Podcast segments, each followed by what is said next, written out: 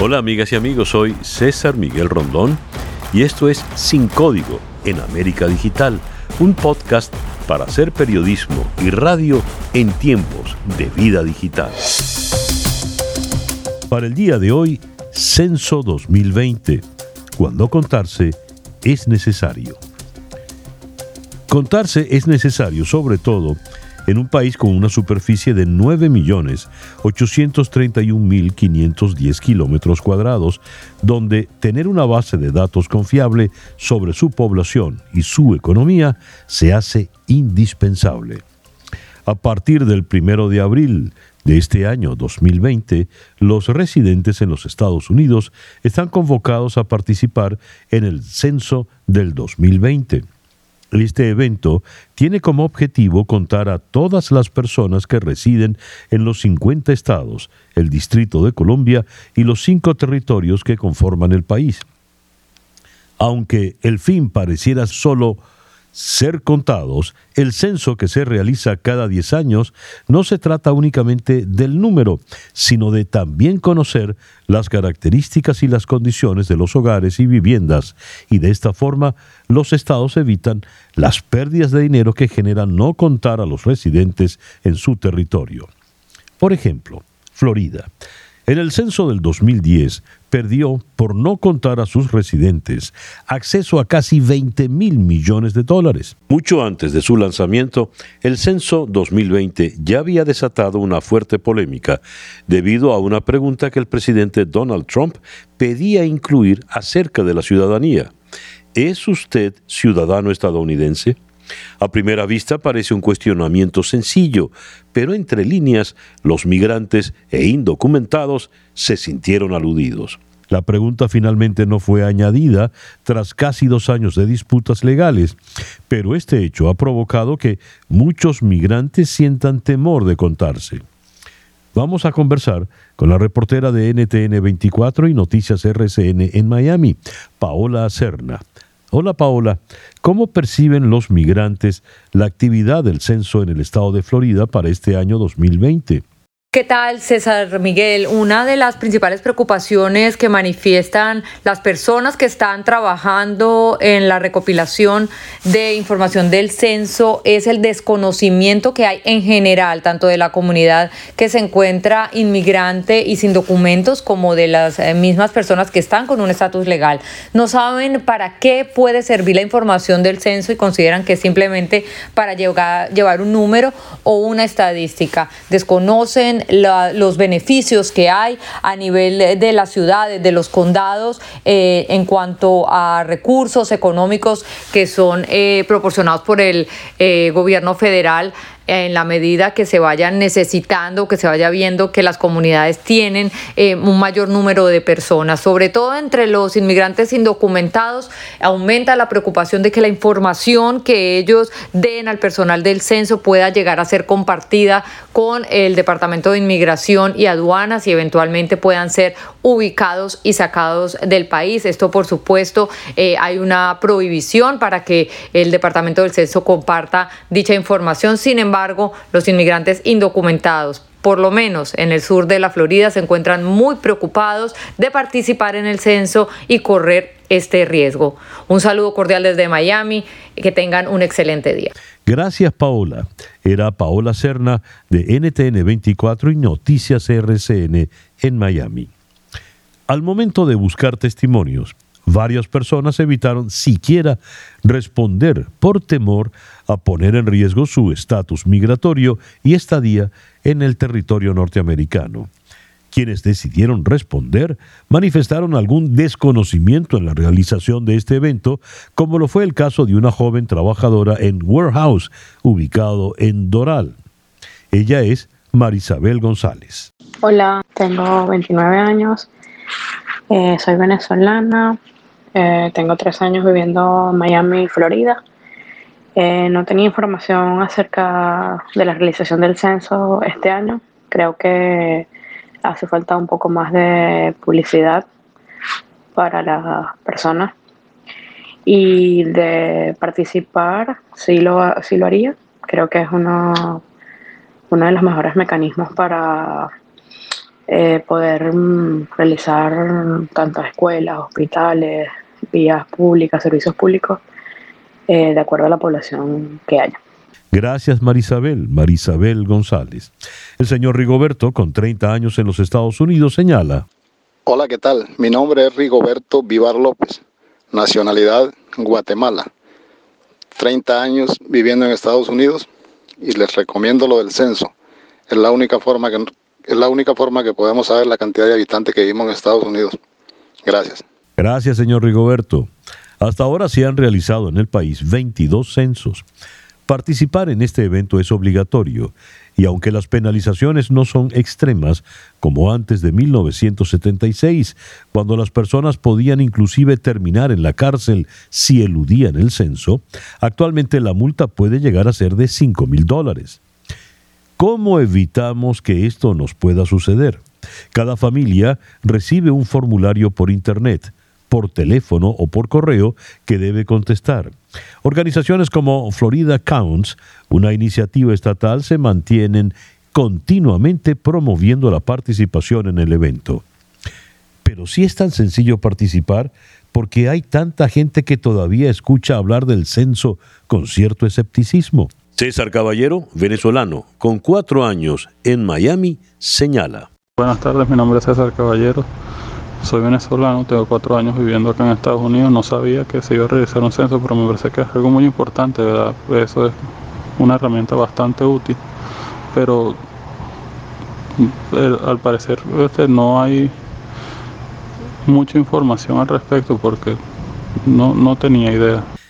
El detalle con esta actividad que pareciera tan sencilla y accesible son los migrantes, las minorías, estados como Florida, constituidos y construidos por latinos venidos de todos los países del Caribe y Latinoamérica, en donde muchos se encuentran legales, pero también hay una inmensa mayoría que todavía no tiene papeles, que espera oportunidades, que huye de su país y desea establecerse en el estado del sur, son de los más difíciles de contar y Florida es el tercer estado más grande y el cuarto en crecimiento de los Estados Unidos. Las organizaciones que promueven el censo buscan combatir ese miedo de los migrantes a través de campañas de información.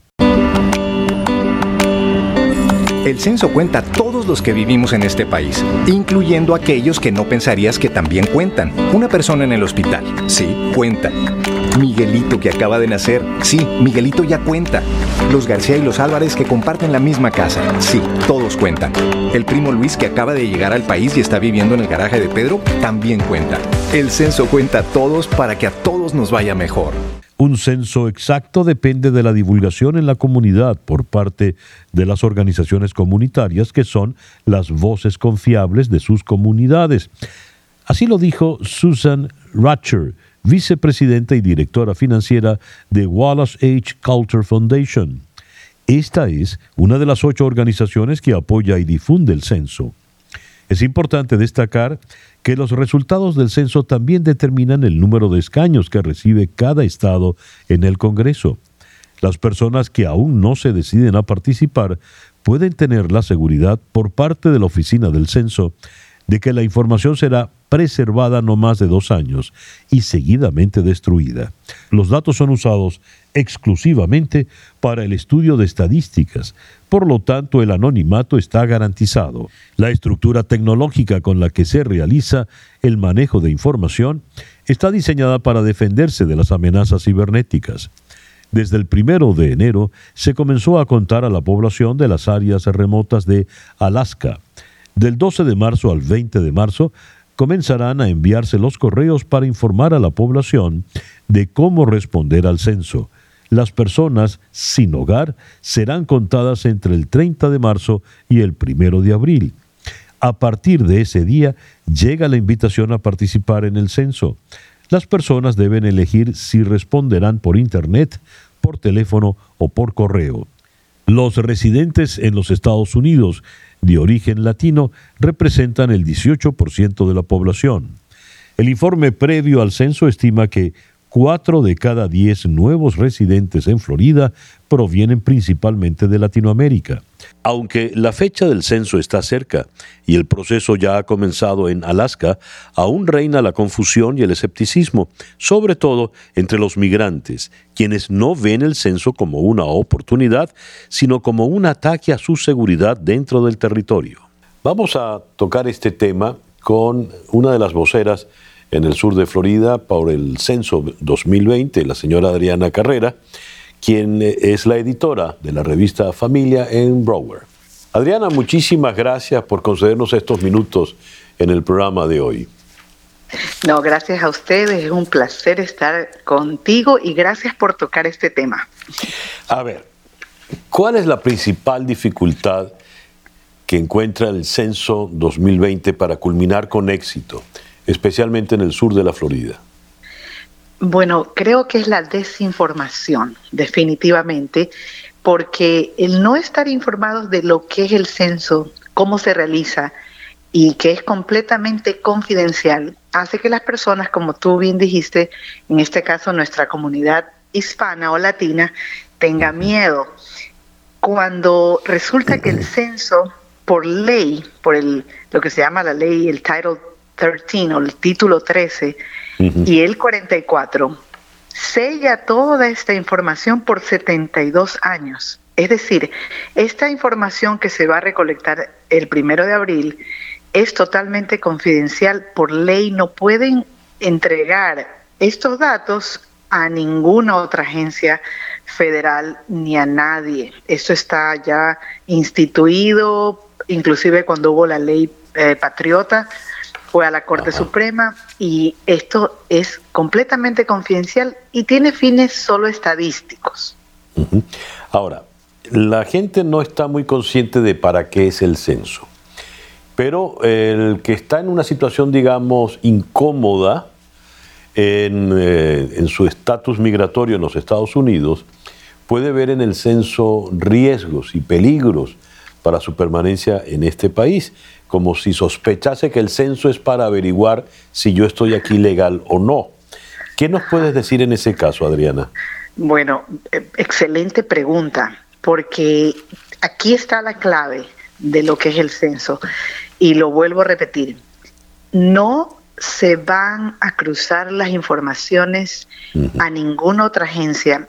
Cuando la persona, te voy a decir también un dato, por primera vez en la historia, este censo se va a hacer tanto en línea como en persona, como por correo. O sea, tienen tres opciones las personas, pero no tienen que temer porque inclusive si algún trabajador del censo quisiera eh, irresponsablemente compartir alguna información, esto es 250 mil dólares de multa y cinco años de cárcel. O sea, esto, las personas que no tienen documentos para vivir aquí no tienen que preocuparse y yo los, los que me están escuchando, si es la situación de ellos, los animo a que se cuenten.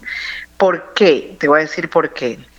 Porque del censo depende 675 mil millones de dólares en fondos federales que van a ser destinados para los programas como construcción de hospitales, escuelas, que son cosas que usan también las personas que no tienen eh, papeles o documentos, el departamento de bomberos, los escaños, estamos hablando de, por ejemplo, en el condado de Broward, es posible que se creen dos escaños más al Congreso de los Estados Unidos, lo que es vivienda, lo que es carreteras. Es decir, es tan importante que ustedes como comunicadores o nosotros como comunicadores le digamos a las personas, no tienes que tener miedo de que te pidan, de, censarte, de hacerte contar tú y tu familia, porque además está en riesgo todo este dinero eh, que, va a venir como producto de hacerse contar. Esto es eh, únicamente estadístico. Eh. Mm. Ahora fíjate, fíjate Adriana, en los tiempos que corren con el presidente Trump en la Casa Blanca y su fuerte discurso en temas migratorios, es comprensible que hayan, que hayan temores. Ahora bien, hay preguntas como esta en el cuestionario del censo. Está, en primer lugar, preguntan tu nombre, tu apellido, tu dirección. Sí, sí, preguntan todo y algo te voy a aclarar es que ya el censo sabe dónde vives. Es decir, todo está ya mapeado electrónicamente, por eso el 12 de marzo va a llegar la primera postal diciéndole, viene el censo, necesitamos que se cuente. Que, porque tú me preguntaste sobre el nombre, ¿qué es lo que exactamente pregunta el censo? El nombre, quiénes viven en la casa y eh, quién, si la rentan o, o, la, o son dueños de casa. Y mira tú, yo sé que hay este miedo, sobre todo en este tiempo que estamos viviendo, pero vuelvo y repito, y es creo que el mensaje que hay que repetir constantemente de aquí a abril, el censo es totalmente confidencial. ¿Por qué se pregunta el nombre? Perdón, respondiendo un poco a esto, porque no se quiere repetir eh, dos personas, eh, o sea, se quiere contar a la persona que esté viviendo, por decirlo así, el primero de abril 2020 como única persona que esté en ese hogar. O sea, no se quieren duplicar, pero es confidencial, totalmente confidencial, por ley. Adriana, ¿habrá alguna pregunta que diga más o menos, si usted no es ciudadano de los Estados Unidos, diga cuál es su estatus en el territorio americano? No, absolutamente no. Eh, se quiso poner la pregunta de la ciudadanía, que por cierto sí existía años atrás, décadas atrás, sí ha existido la, la pregunta, pero eh, resultó en que no, no se va a incluir en este censo. No, para nada. Lo que se pregunta es la, la raza, ¿verdad? En este caso si es hispano-latino, de qué parte de, de la América hispanohablante, se le pregunta la edad, los niños que viven en la casa, y quería hacerte una acotación, porque hay ciertos grupos, como los que estamos hablando, como los hispanos, pero los niños, los estudiantes de universidad, que son difíciles de contar, o sea, ya se ha establecido que esos son grupos difíciles de contar, y por qué se trabaja tan duro en que diciéndole a la gente, hágase contar, y yo te voy a poner un caso, en Kendall, en el censo pasado hace 10 años, no se contaron los niños en Kendall, Miami, y no llegaron los fondos para el programa, se llama VPK o el programa preescolar. Así de, fuerte y de importante es que las personas se hagan contar porque su mismo niño va, va, a ser perjudicado o el que está chiquito, por ejemplo, recién nacido, qué sé yo, en este tipo de programas. A ver, eh, si hago eh, puedo recibir al, al censor, puedo, eh, o al oficial del censo, que no es precisamente un censor, disculpa la palabra, pero puedo recibirlo, puedo responder por correo o puedo responder eh, online. Correcto. En promedio, ¿cuánto me puede llevar esa contestar ese cuestionario? Diez minutos. No más de diez minutos. No más de diez minutos. Es muy sencillo, eh, claro, podría decirlo, porque llega un momento en que pregunta de la primera persona o la persona, pues jefe del hogar o el que está rentando, dueño de la casa, y luego sigue con los siguientes eh, miembros de esa familia. Y algo que quería contarte es que pueden contar o deben contarse el que esté viviendo en ese lugar no importa que, por ejemplo, de pronto está viviendo, tú sabes que a veces los latinos tenemos a nuestros abuelitos, los tíos O, un primo, sí, sí, sí. quien sea que esté en el hogar el primero de abril de 2020 debe eh, hacerse contar. Vamos a decir que tú tienes un hijo en la universidad, tú no lo cuentas a ese hijo, porque en la universidad lo van a contar. Es decir, solo los que están viviendo, no importa si son parientes, no son parientes, tienen, están por allí por seis meses, un año, todo el mundo tiene que hacerse contar. Una última pregunta, Adriana. ¿Y de carácter financiero habrá preguntas? Eh, no, excepto la que te estoy diciendo de... Si es propietario o no de la sí, Porque esa pregunta que tú me haces, que es muy buena también, hay otro tipo de censo que es, eh, por ejemplo, tocaría el próximo año, cada dos años, que se llama la encuesta económica, que es un muestreo para saber este, un poco más del estatus económico, pero esto tiene que ver sobre todo con las edades, con las personas, el lugar geográfico, ¿no es cierto? Y sí, si son dueños de casa o rentan, pero vital, vital que las personas no, nos hagamos contar porque como expliqué, no van a venir los recursos, eh, porque así es como se distribuye todo los fondos aquí en Estados Unidos. Adriana, muchísimas gracias por concedernos estos minutos en el programa de hoy. No, gracias a ti y espero regresar porque esto hay que seguirlo insistiendo para que tengan confianza y se haga. Así será. Y bien, así hemos llegado al final de nuestro podcast por el día de hoy. Esto es Sin Código en América Digital, un podcast para hacer periodismo y radio en tiempos de vida digital.